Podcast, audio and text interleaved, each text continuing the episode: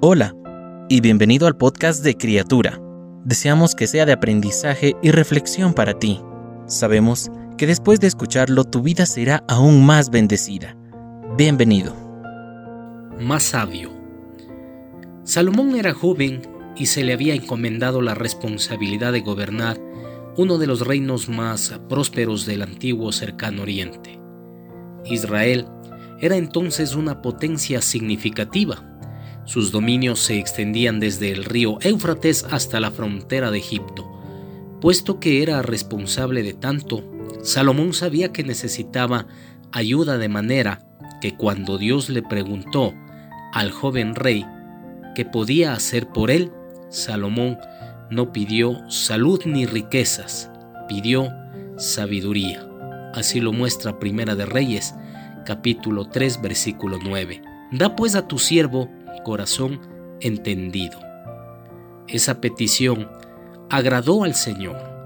Dios le dijo, porque has demandado esto, he aquí, lo he hecho conforme a tus palabras. He aquí, que te he dado corazón sabio y entendido. La palabra que se traduce entendido en la petición de Salomón en el versículo 9 en realidad significa escuchar. Dios dio a Salomón un corazón que escuchaba para que pudiera juzgar a la gente y discernir entre lo bueno y lo malo.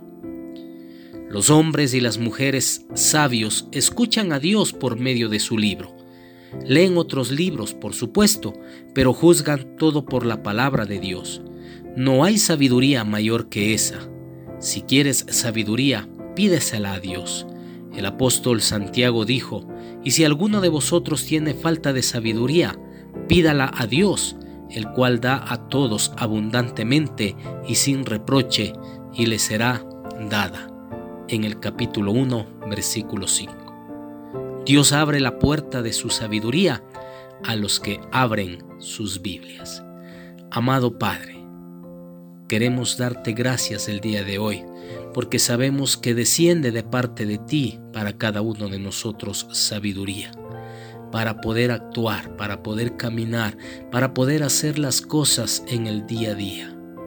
Padre, enséñanos a ser más sabios, y hoy entendemos que cuando acudimos a ti para pedirte sabiduría, cada momento crecerá en cada uno de nosotros.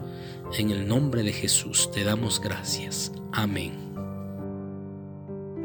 Cada una de las palabras que se dijeron hoy fueron un mensaje directo del Señor para ti. Oramos para que Dios siga bendiciéndote. Si no lo has hecho, te invitamos a que te suscribas y compartas este podcast y puedas llegar a más personas. Deseamos que cada día seas una nueva criatura.